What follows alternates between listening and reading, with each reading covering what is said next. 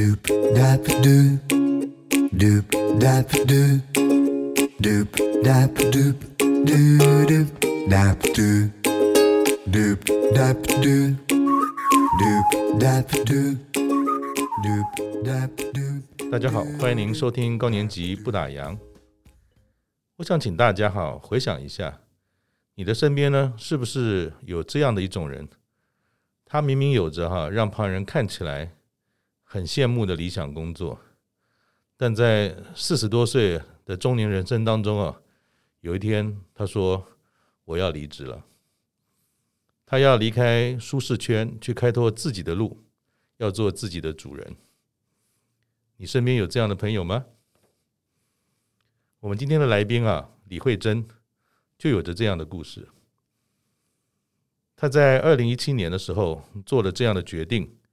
结束了二十五年的上班族生涯，这个看起来啊很需要勇气的决定的背后，是因为他再也受不了上班下班规律的生活的压力吗？还是有什么远大的梦想哈推着他前进呢？他成为自由工作者啊，这五年来，他的生涯当中发生了哪些预期以及意料之外的故事呢？他又对人生有什么样的体悟？我们就赶快来欢迎今天的来宾李慧珍。慧珍你好，主持人好，各位听众大家好。好，我们不免俗套哈，还是要请教一下慧珍。我可以说你有上半场吗？还是你上半场还在进行时？你过去都在忙些什么？嗯，如果说这个上半场、下半场要用，就是有没有上班来划分的话。好像可以这么说，可是因为我觉得生命其实就是一个连续的过程，所以其实我可能并没有特别意识到上半场跟下半场。嗯，那你在现在二零一七做的那个伟大的决定之前，在忙些什么？好，先说它其实不能说是一个伟大的决定了。我觉得人生当中很多时候你就会做一些不同的选择，嗯。对我来讲那，也就是一个选择其中之一而已。那在那之前。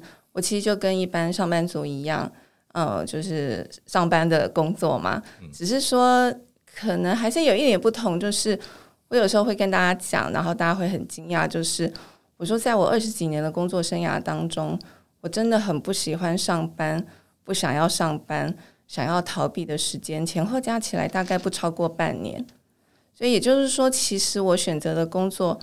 都是我其实是有热情的，嗯，那有热情并不表示说哦，它很轻松，嗯，很轻松其实不会带来成就感嘛，对，对，其实是呃，因为我都一直待在出版界，嗯，然后做过书，做过杂志，我很喜欢我的工作，然后我也很喜欢书店，嗯，所以就就一直从广告，因为我大学念的是广告，嗯，毕业以后在广告界待了两年，然后之后就进入出版，进入出版之后我就再也没有离开过。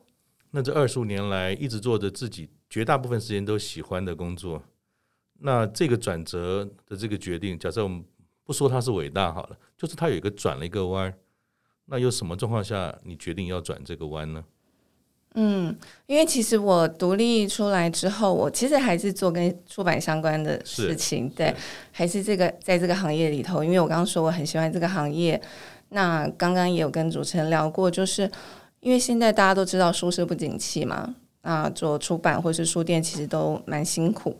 我就说，对大家一般民众来讲，这个就是一个大家偶尔听到的一个新闻，或是大概知道一个状况，跟一般人的生活可能对他来讲没什么太大的关系。可是对我们行业内的人来讲，这个就是我们每天都要面对的问题。对，尤其我后来在呃杂志的时候是总编辑这个职务嘛，那其实总编辑你就是一个舵手。大家要跟着你的方向去走，所以我必须每天都要问自己这个问题：为什么这个时代我们还要说服读者来买一本纸本杂志？你有答案吗？对，就是如果我没有办法说服我自己，我就不可能说服别人。所以我当然有答案，只是说这个问题我每天都要，因为每天都有新的变化，那我每天都要重新问一遍这个问题。所以虽然说我离开这个呃上班的这个领域。可事实上，我并没有离开这个行业，嗯，我只是用不同的方式去做我认为可以做的贡献，这样子而已。那当时你你在酝酿或者思考这个过程或这个决定的时候，你花了多少的时间在想这件事？虽然你讲刚才很客气，每天早上都要去想。刚才你面对杂志这件事情，那你又如何又要兼顾工作上的怎么讲？毕竟替人家打工，你要买单嘛，还要想自己在这个产业又是喜欢它，可是还有很多的煎熬。那你怎么样蜡头两边烧之下，又开始这个新的旅程的规划呢？因为这个新的旅程其实并不是我刻意计划的。嗯哼，就当我在这个工作岗位上的时候，我当时很投入。那确实如您刚刚讲的，一方面我要去面对这个大环境，然后去思考这个问题；一方面有公司的这个目标要完成嘛。啊、所以我觉得每一个工作者其实都是一样，就是我们要在我们自己的位置上找一个交集点，就是我自己所相信的价值，我看到的问题，我认为的解法，跟公司想要的，我是不是可以达成共识？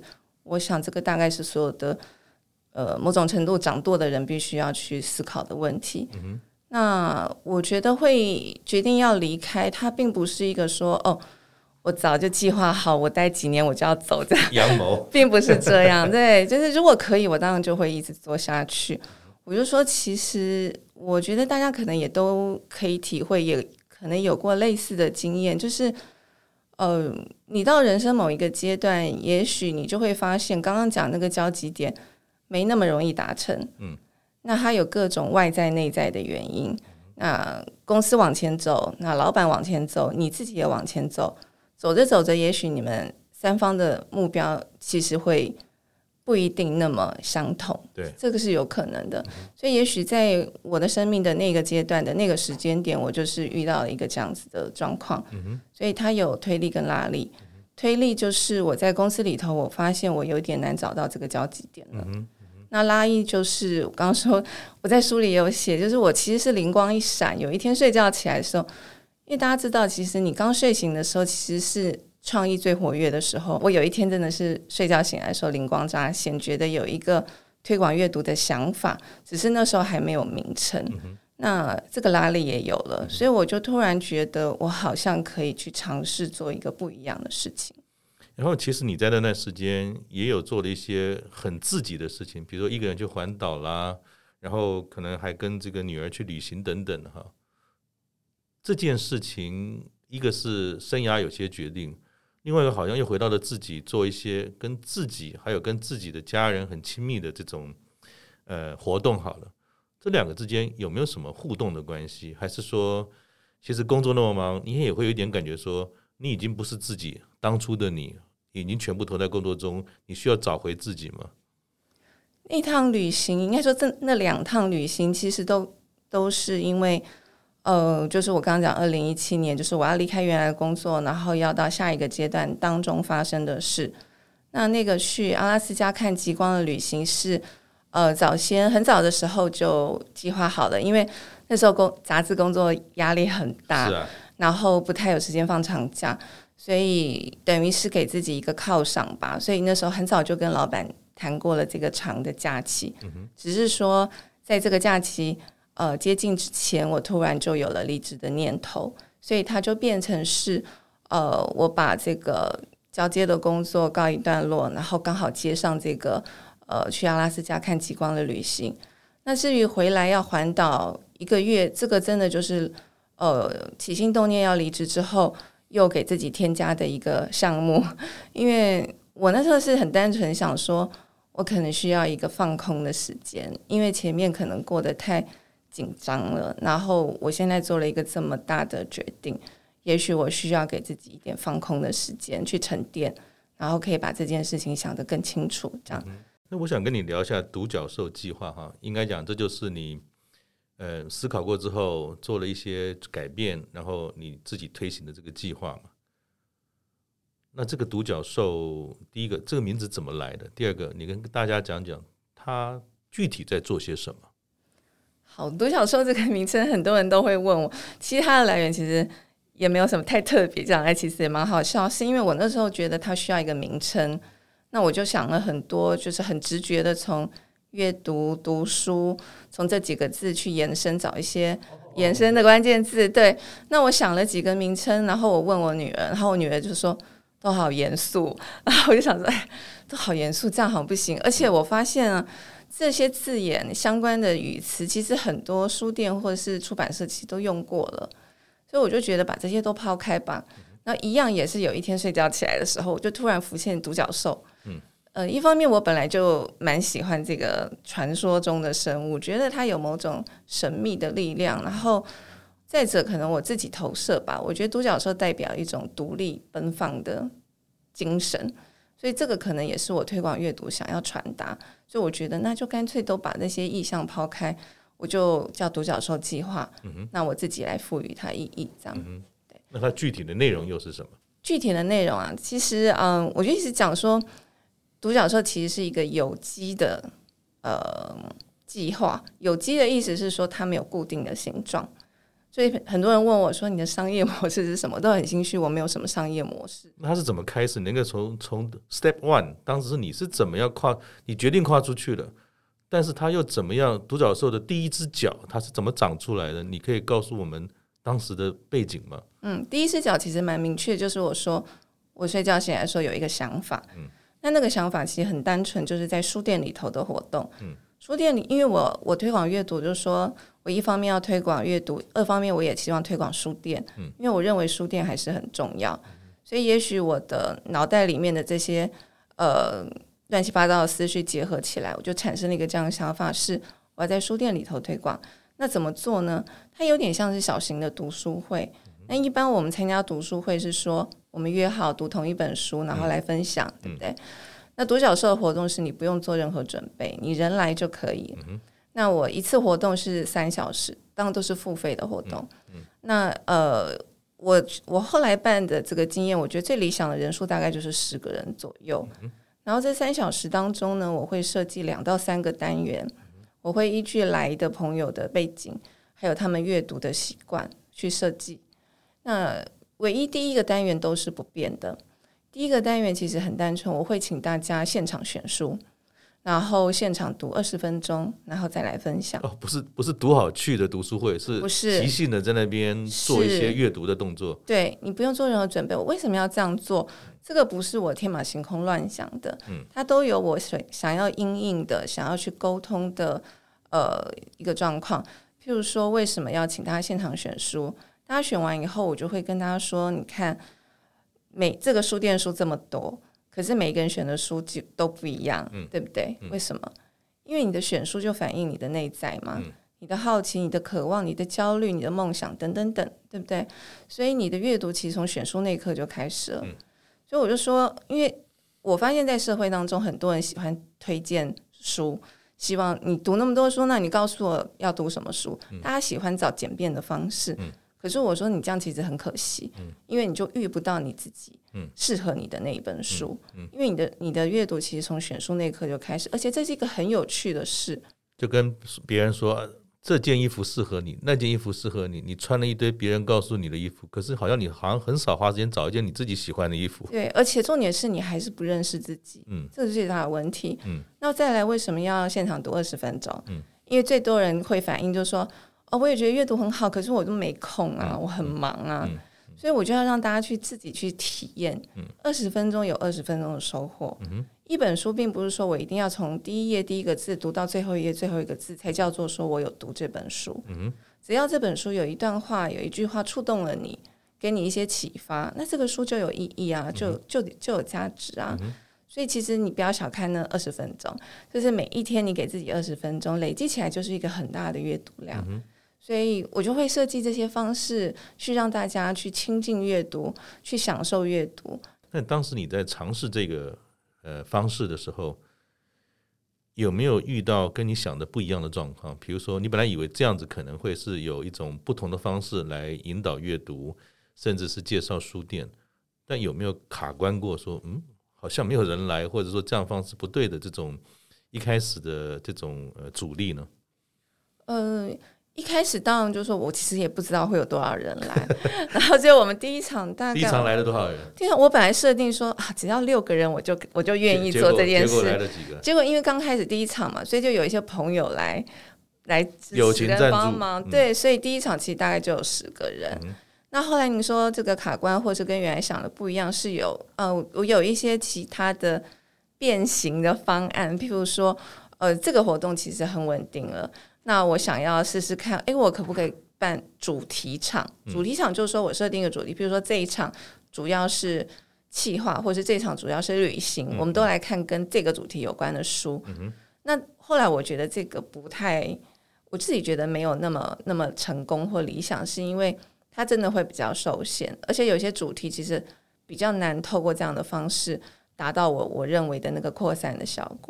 我自己有一个呃收获是，因为我原本的目的就是推广阅读，可是我发现用这样的方式之后，大家觉得在这个活动当中收获最多，好像不只是书，还有个不同的人的交流。因为你发现大家因为阅读而来，它就代表他来自各个领域，所以会有工程师，会有老师，会有舞者，会有厨师，有家庭主妇，各式各样的人。那你会听到这些来自不同领域的朋友，他们不同的看事情的角度，嗯、也许他们也带着他们的生命故事来，是，所以这个交流其实我觉得是很珍贵的。嗯、所以后来有企业找我去办独角兽，我觉得也很有趣。我们甚至有用独角兽的方式帮企业面试国人，嗯、这样，所以我觉得它的这个意义其实不只是在读那本书而已，这样。所以你的角色，呃，应该怎么讲？就是一个人从头到尾做相关的规划。然后你可能要在现场扮演一个叫做我们讲说呃促进者 moderator 这样的角色，能够让大家从书里面引发出来的东西产生一种沟通、共鸣、分享。然后它其实不是只是一个读书会而已，它可能比较像是一个社群，某些程度上情感的交流跟知识的分享。是对，OK。所以后来独角兽我们有一个独角兽家族，嗯，那也不是我原来想到的，因为因为我其实我的个性也有一点。闭塞吧，就是我也没有想说哦，我要经营社群，那个可能不是我我会想要做的事情。但是因为办了第一场、第二场之后，真的有会后有朋友跟我讲说，哎，他们觉得这个活动很好，可是结束就结束了，很可惜。可不可以成立一个社团，就是呃网络上的社团，让大家可以继续交流这样？那我想说，成立社团举手之劳没有问题，我就说，但是我不会经营，大家自己发言。后来我发现这个社团给了我很多的支持跟帮忙，是。因为后来活动的面向渐渐更多了，那我们也参加过策展，也有办大型的演讲，那种时候我都会需要帮手，嗯、所以这个家族的成员就变成我的小帮手。他们常常就是知道我有活动，也会自己主动问我说需不需要小帮手，那他们可以来帮忙，所以变成我好像有一群庞大的志工这样子。嗯、那独角兽家族伙伴现在有六百多位，哇，那很多哎，他们都是。就是一定是要参加过独角兽活动的人才可以成为家族伙伴，嗯、而且成为家族伙伴其实没有什么好处，不是说下次参加活动可以免费或有优惠，嗯、反而是要做事情的。所以，如果我们听众对于独角兽、独角兽这样的计划的活动有兴趣的话，是不是搜寻那个 FB 上面用独角兽计划去搜寻就会找得到？如果他们有兴趣的话，也可以那边有不少的这些活动讯息，也可以参与嘛。是对就是在脸书上有一个粉砖。好的。那我也想请教那个慧珍哈，呃，你曾经说过说，呃，我从此呢就失去固定收入。当你决定要成为一个自由人的时候，那其实这个事情啊，就是收入这件事，当然对一个中年人来讲，我们说承上启下，然后在人生的这个当下，固定的收入其实就代表什么？可预测的风险。对，你怎么看这件事？对，这个其实也是很，就是我那时候决定要。呃，离开职场，然后做一个大家没有听过的事情的时候，身边最多担心跟反对的声音。那我一定也想过这件事啊，因为我是个单亲妈妈，我还要养女儿，我们家还有两只狗。对，但我觉得这个事情说来其实也很吊诡，因为你担心越多，其实你就会越不敢踏出那一步。那你越不踏出那一步，其实你永远不知道你会遭遇什么样新的风景。就说你当然可能会失败，你可能会跌倒，你可能会有挑战，可是相对的，你也会有贵人出现啊，你也会有新的机会出现啊。那些如果你不踏出这一步，你同样都不会知道。嗯、那对我来讲，我只说，我说我那时候脑袋里面只有一个在书店办活动的雏形，其他后来发生的一切都不是那时候的我可以预见到的。那我当然也还是会有一点点担心，会有一点点焦虑。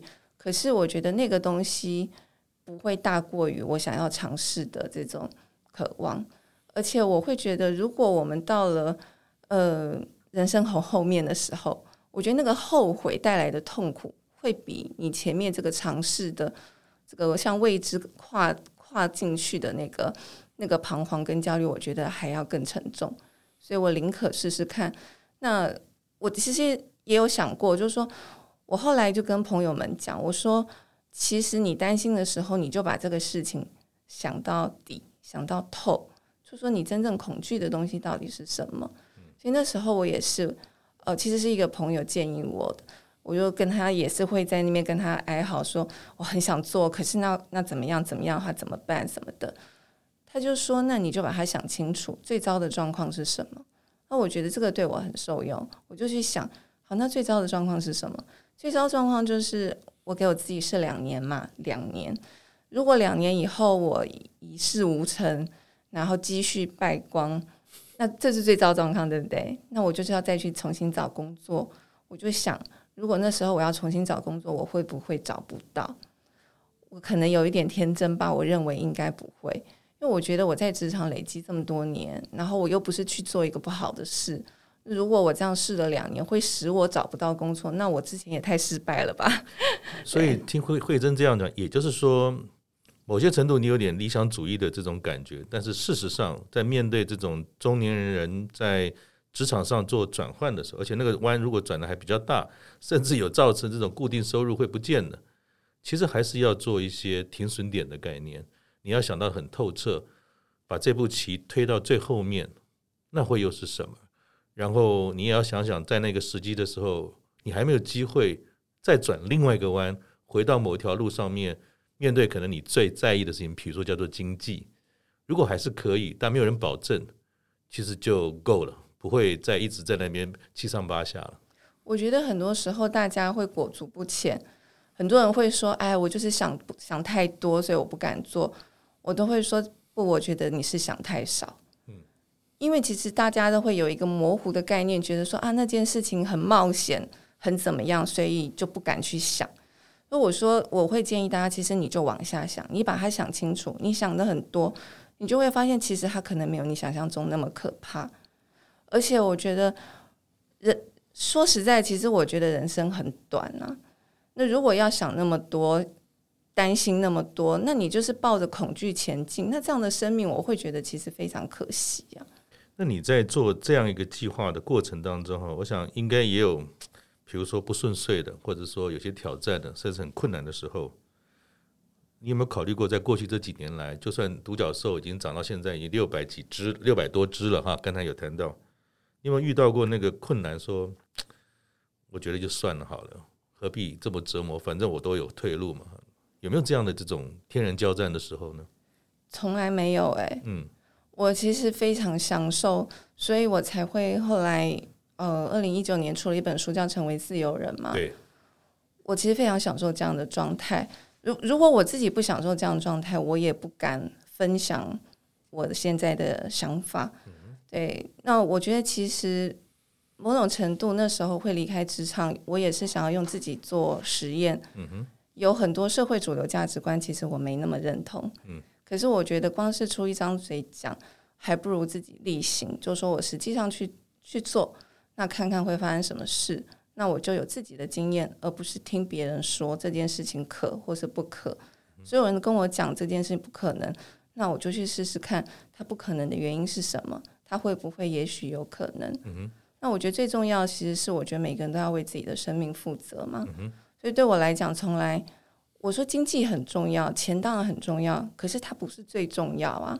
因为每个人都说时间就是金钱，我说不对，时间是生命，时间怎么会是金钱呢？对不对？赚钱的目的是要让你去过，去发挥你的生命的潜能嘛。所以生命的潜能，你可以感到满足跟喜悦，这个才是终极的目的啊。有句话是这么讲，就是说你会成为什么样的人，是在于你做了什么样的选择。所以我们一路走来到今天，到了有一天，我们跟这个世界说拜拜了。其实都是一连串的选择造就了我们，不论那个选择一样不一样，其实很很难有人都是就说怎么讲一样的啊。那你在选择这条的路上，你有你自己的哲学吗？尤其是你走了一个所谓自由人的路。嗯，我觉得其实刚刚问说有没有后悔或觉得说哎干脆放弃就算，那我觉得，其实，在做事情的当中，一定不会每一件事情都如预期。事实上，我在决定成为独立工作者的时候，我就已经放弃了这个想法。因为呃，特别我觉得是到高年级嘛，你会知道，其实人生变数很多。那完全如你预期，也不见得是好事。所以，我觉得，其实我已经不觉得预期是一件很重要的事。而是我把现在我认为我能做、我想做、我该做的事情做好，那看看会怎么样？嗯、去享受这个生命会带我去到哪里？嗯、去享受这个过程，嗯、我觉得这个比较重要。嗯、那如果问我说人生有什么哲学？我现在学到的最大的体悟就是，写在成为自由人的书要上头的。我觉得任何时刻都是一个改变的时刻。任何时刻去做，重新做一个选择，重新去定义你的过去跟未来，我觉得都不嫌迟。嗯哼，你在你二零一九啊出版的这个《成为自由人的书》里面哈、有一个章节叫做“让退休一词退休”哈。其实呃，惠珍虽然已经也是五十加了，但是从感觉上，其实你是退休还很遥远，甚至把它从字典里拿掉哈。然后你说。退休为我们的人生设定了界限，我们如何看待工作，就如何为退休赋予意义啊。那请教你的，你对于工作的定义又是什么？因为我觉得，其实你想想啊，工作在我们人生很长时间，可能占三分之二都不为过。嗯、那我觉得这么长的时间里，如果我把它当成就是一个。忍耐牺牲的过程，那我觉得这人生不是也太惨了吗？如果我把我的生命投注在退休以后，比如说六十五岁以后，我才要来过我想要过的生活，我赚够钱了，然后我我自由了，我可以来过我的生活。可是你不觉得这个是一个太大的赌注吗？嗯，就是你把你所有的，然后赌注到六十五岁，你你就期望他有给你一个幸福快乐的回馈，我觉得这个赌注太大了。嗯，所以我觉得。所以从这个角度来讲，也许我觉得我就是一个不喜欢冒险的人，所以我才会选择现在这样的方式。我认为生命、工作这些全部都是一个圆，不要去切分说哦，什么时刻我才要怎么样，什么时候才，那你会错过很多这个过程的精彩。所以我希望我可以成为一个比较贪心的人。贪心的意思就是说。我要喜欢我的工作，然后我要得到成就感，我也赚到钱，而且我不要牺牲我的生命。嗯，这个是我想要努力的目标。我也认为应该要这样子去过。我我其实希望每一个人都可以这样过。所以如果是这样，其实我们应该不要把工作跟退休有太直接的一个连接。不工作加上年纪大，好像大家说，那你退休了吗？逻辑好像都是这样子嘛。对。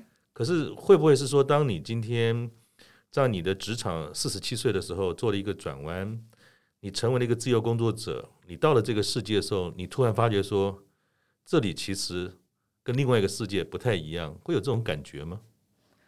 会啊，我觉得其实每一个，我我觉得其实我们的念头就会决定我们的行动，所以你的念头改变，其实你就会看到一个截然不同的世界。那我说，为什么退休对我来讲不是很重要？是因为我很喜欢工作啊。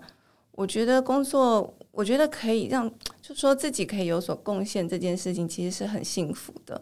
那也许我赚的钱没有很多，嗯，我没有什么傲人的存款，嗯，可是我也没有给别人造造成麻烦啊。那我请问你刚才一个问题啊，嗯，贡献这件事，嗯，我想很多人都会谈贡献。就你来看，惠贞。你怎么去看你现在在做的事情的贡献？你可以分享一下吗？我觉得大家不要把贡献想成是一个很伟大的事情，好像我们要成为一个很伟大的人，然后我才可以有所贡献，或者我要赚很多钱，我才可以有所贡献。我觉得其实贡献不是那个层次的意义。就是嗯，我我之前看一部日剧啊，它嗯就是叫做《校对女王》。那其中就有一段呢，因为这个女女主角，其实当她因缘际会，她本来是要做时尚记者的工作，但反正她没有没有机会去做那个职务，她被派到就是一个校对的部门，本来也觉得不太开心。后来因为反正她就是一个很认真做事的人，也做得很好。可是有一天，她发现校对是一个非常幕后的工作，觉得好像不会被人重视跟看到。那那时候呢，那个男主角就带他到一个。一个城市里头一个比较高的地方去看这个万家灯火，嗯，他就说，你看这个城市可以运作，背后有多少人的付出？就说你打开水龙头就有水，你打开开关就有电，那你出门走路的时候，马路都是平坦的，然后你有很方便的交通工具，这些背后有多少人的贡献？嗯，所以你不要小看任何一个可能，就说你即便只是一个小螺丝钉，你也有所贡献，这个社会才可以运作。嗯，所以我的意思并不是说我们要成为一个伟大的人，好，我捐了很多钱才表示我有贡献。嗯，我们只要安住在我们自己的职务上，你知道你这个。小小的职务，你可以为这个社会带来什么样的的方便，或者说你造福了某一些人，它就是一个贡献。所以我觉得不要小看自己的工作。嗯、那你说，我之前很推荐一本书，叫做《呃，是你让工作不一样》。它里面有一个很动人的例子，就是一个医院里头的一个清洁人员，他帮助了一个呃心脏手术以后的小男孩，可以得到充分的休息。最后，这个父母离开的时候，妈妈写的第一张感谢卡就是给这个清洁人员。嗯、那你说他有没有贡献？我觉得他其实非常伟大，他就体现了工作的价值。嗯、所以，工作是每一个人在社会上每个角落，不论你的能力如何，其实都是可以做的。因为天下之大，总有自己容身之处，而这个天下其实是每一个个人连接起来的，而不等于是每一个人所拥有的财富或是学识。所呃创造的，那你也曾经提过说，其实每个人自己也就是一个企业。你也分享过说，定做一个自己的工作的概念哈，那这个东西看起来很吸引人，好像自己是自己的主人啊。那不晓得从你自己的经历来看哈，已经有累够累积哈，我们说足够的专业资历跟人脉的中年工作者，都可以走这条路吗？就是做自己一个自由人。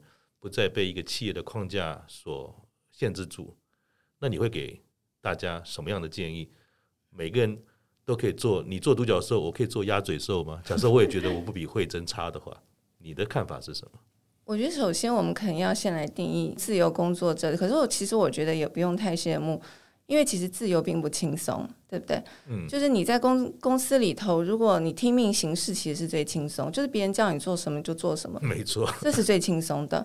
如果事情结果不 OK，你可以说那同事做的不好啊，嗯、或者是我老板叫我做的，嗯、我又不是自己想做。嗯嗯、你总有可以可以推的一个对象。没有错，指头可以，反正指头可以随便指了。对，可是当你是自由工作者，或者你是一个独立工作者的时候，你就要意识到，从现在开始，你要为你自己的人生负全责。没错，你再也没有可以怪罪的对象。所以我说，其实我们先来看看什么是自由。那你必须要有这个承担的心理准备。可是我也觉得生命本来就是应该自己去承担，所以我并不觉得这个有什么。但是有很多人可能误以为说，哦，自由就是好棒，不用看脸色。可是你要你会发现，如果你不是一个自律的人，你成为自由工作者的话，你其实你会过得非常的慌乱。嗯，对，你很多东西你自己时间管理不好的话，其实对你来讲反而是一个沉重的负担。嗯哼，所以我觉得。要使生命开展，当然，我觉得前提是要自由。可是，这个自由的前提是我们也要对自由的这个本质要有一些心理准备，也要对他有一些认识。那你说，大家可不可以做跟我一样的事情？当然可以。我就是想要做一个示范，就是我可以做到。我在一个这么大的年纪 做一个这样的事情，如果我现在还可以生存，事实上，我觉得就不是说像大家讲的哦，是一个多么可怕的事。可是换一个角度来讲，我也不认为大家要跟我一样，因为每个人都不一样。你要去找出你自己的路。所以我的示范的意思是说，我希望可以给你一点信心，你也可以去找到你自己人生的路。嗯，那同样的，我知道你还有另外一个角色，你有一个工作相谈室。这个工作相谈室又怎么运作的呢？呃，工作相谈室是去年才成立的吧？嗯、那那个也是因为我觉得好像很多工作者，特别是年轻人，对未来感到非常的恐惧跟茫然，所以那时候就有一个念头，那也许我成立一个工作相谈室，是一个付费的咨询，一小时一千元这样子。那如果你对工作有一些困惑，我们可以聊一聊这样。所以我可以给的并不是说，因为我也只待过广告界跟出版界，并不是说我就可以告诉你哪一个行业怎么样，我是没有这个能力。但我觉得我有只是给你信心，帮助你去提出一些新的角度、一些不同的问题，然后去梳理你自己对于工作或者人生的看法到底是什么。那也许你会找到自己的答案。这样，嗯、你从这些来找你聊天的朋友身上，你看到的什么？当他来谈工作的这件事，嗯，其实我常会觉得很同情，也很同理大家。就是我觉得我们从小好像。被赋予了很多的恐惧，嗯嗯，怎么说呢？恐惧，对工作的恐惧吗？还是对会觉得没有安全感，没有自信，很多东西都会觉得说，那这样子会不会怎么样？会不会失败？那会不会没有保障？就是我觉得我我们常常带着很多的恐惧去思考我们可以做的选择，那这样其实是会很受限的。嗯因为你所恐惧的事情，可能百分之九十九都不会发生。那会发生的事情，你现在百分之九十九你可能都想不到。对，所以我觉得有时候慢慢去梳理，会发现就是说，大家对于这个安全感的认知，还有对于什么是工作的认知，那他会会让他去看到，就是说，跟他原来想的不太一样。嗯嗯，那想的不一样哈，也一样，就是让我们联想到说。你也在一个访谈当中聊到一个概念，不论是困住了，不论是或者是救赎，有的时候就算有个清楚的目标，也有不如你预期的时候。你在这些的低谷的时候，你都怎么样自我勉励来走过这个低谷呢？嗯，我最低谷的时候，当然就是我先过生病过世的时候嘛。那其实那个对我也是一个沉重的打击，因为我在书里有讲，我第一次意识到。就是很多事情并不是你努力就可以改变的。对，对。那那时候经历的那个低潮，其实我有一天也自己也会意识到，就是说我每天哭，每天哭，那我要这样哭到我生命最后一刻吗？嗯，啊，我就当然可能因为我的个性本质可能就是也是比较喜欢乐观正向的人呢。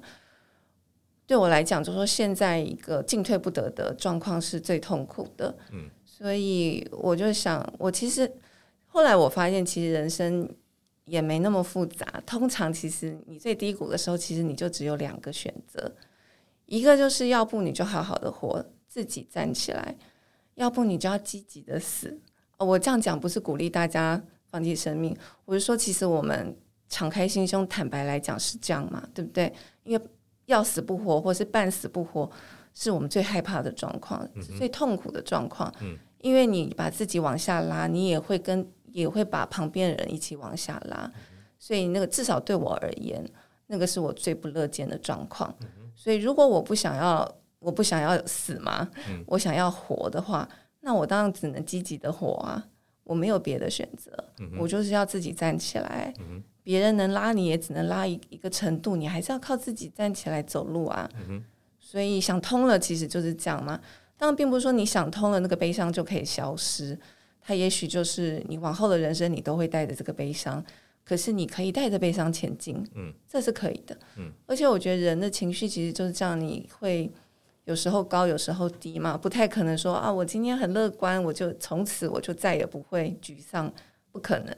可能我今天觉得我状态很好，可明天我又陷入了悲伤，这是有可能的，就是起起伏伏。嗯、那就算是起起伏伏，我也接受它，我就去接受那个有时候会低谷嘛，那就让他通过，不要去抗拒，去抗拒的东西其实反而会增强他的力量。这个是我后来学到的。嗯哼，所以我觉得从刚才慧珍讲的过程，嗯、我突然有一个不是有个声音从脑子里面穿过去，要成为一个自由的人。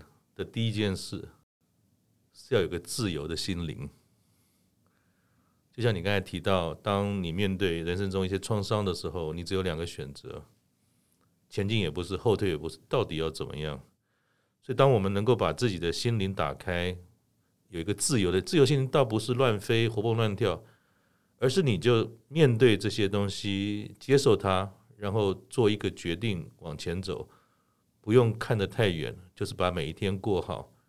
有的悲伤就一起走，除非你放弃了，你有走总比没走好嘛。所以有那么一点感觉，好像自由的心灵也是成为一个自由人当中不可或不可或缺的一些东西。除了你自己的资历、经历的那种工，就是工作上需要的专长，其实自由的心灵好像是最重要。不然，可能成为自由人是蛮辛苦的一件事情。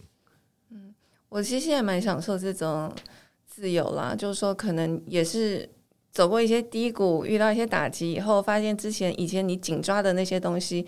它并不能给你任何的保证，嗯，所以只有你自己心里的状态，那个才是唯一可以依靠的东西。那你要使使你自己的心力更强大一点嘛？那我我很推荐大家去看这个达赖喇嘛跟图图主教的这个书《最后一次相遇，我们只谈喜悦》。嗯，最近刚好有电影，电影就是讲喜悦。其实看了会非常感动，也会很受震撼，因为这两位不同宗教的。这个领袖其实他们都经历过我们无法想象的这个磨难跟苦难嘛。那个达赖喇嘛被迫流亡五十年呢，可是他们的这个电影跟书里面充满笑声，嗯、所以你看他们的这个这些智者的这个言谈，你就会觉得自己其实没有什么理由可以在那里呻吟啊，就是就是抱怨啊，呃，而且我觉得我还是觉得人生很短。就是，与其拿那些时间来恐惧跟抱怨，不如做一些积极的事。嗯哼。然后像刚刚讲的，我觉得主持人刚刚讲那个心灵的自由，我我我也蛮有同感。我觉得也许我们也可以讲，那是一种喜悦的状态。是。我们都会说，哦，我我的目目的就是要追求平静喜悦。我后来看着书，我自己的经验，我体会到，它不应该是我们追求目标，它应该是你的根本，嗯、你的基础。嗯、因为你的状态喜悦。你才会做更好的决定嘛，嗯、对不对？如果你很恐惧，你很愤怒，你所做的决定通常你会后悔。嗯、所以它应该要变成我们生命的基础。那最后想，我们再回到这个独角兽计划哈，慧珍，我想对于台湾有哪些很棒、很有味道的书店啊，已经经历过非常多，是不是可以请你也跟我们的听众分享一下，台湾有哪几个你推荐大家有空可以去造访的书店？哇，非常多耶！其实我觉得台湾各个城市都有很棒的书店，因为时间有限，我我先讲我想到的几个。一个是呃，花莲有一个书店叫一本书店，一本书店。嗯，它本来是在台中，然后呃，是今年吗？呃，今年搬到花莲。嗯、那是我我对独立书店第一次有一个非常强烈的感受，其实就是在一本书店。就是我进去这个书店以后，虽然它空间小。但我发现每一本书都在对我说话，每一本书的面貌都是清楚的。那跟我们去一间很大的书店，什么都有的时候，你反而会觉得你看不到任何一本书。可能你常看的就是那些新书或畅销书。可是独立书店的价值就在于，它会让你去跟你本来没看过的书相遇啊。那还有呃，嘉义的这个勇气书房，还有淼淼书店，也是我很喜欢。然后屏东有一间呃叫做小杨日栽书屋，也是我很喜欢。桃园情根雨读啊，还有很多还有很多书店，就是我去过的我喜欢的书店，我也一样都在独角兽粉专会介绍，所以大家如果有兴趣可以去看。好的，嗯，我想最后哈，在我们结束之前，其实我们今天有一个证书的小活动。我们今天聊那么多，也了解了慧珍，也了解了她本身对于工作、对于人生、对于成为自由人的看法跟经历。如果你对于她所写的书《成为自由人》啊有兴趣的话，也可以参加我们这一集的赠书的活动。只要加入了我们 LINE 的这个官方账号，告诉我们今天这一集的节目让你最有感觉的、最有感触的一段话，你就有机会获得哈《成为自由人》的这本书。我们有两个名额哦。那详细的状况哈，麻烦您可以参考我们这一集的节目资讯页。最后的最后，嗯，从一个自由的心灵的角度来看这件事哈，我想借慧珍在《成为自由人》的书当中的序，他说了一段话，作为今天的结语，跟我们对他的感谢。他说：“怀疑的时候，在心里召唤真实。”你不是那道波浪，你是海洋。谢谢大家的收听，我们下次见。也谢谢慧珍，拜拜。谢谢。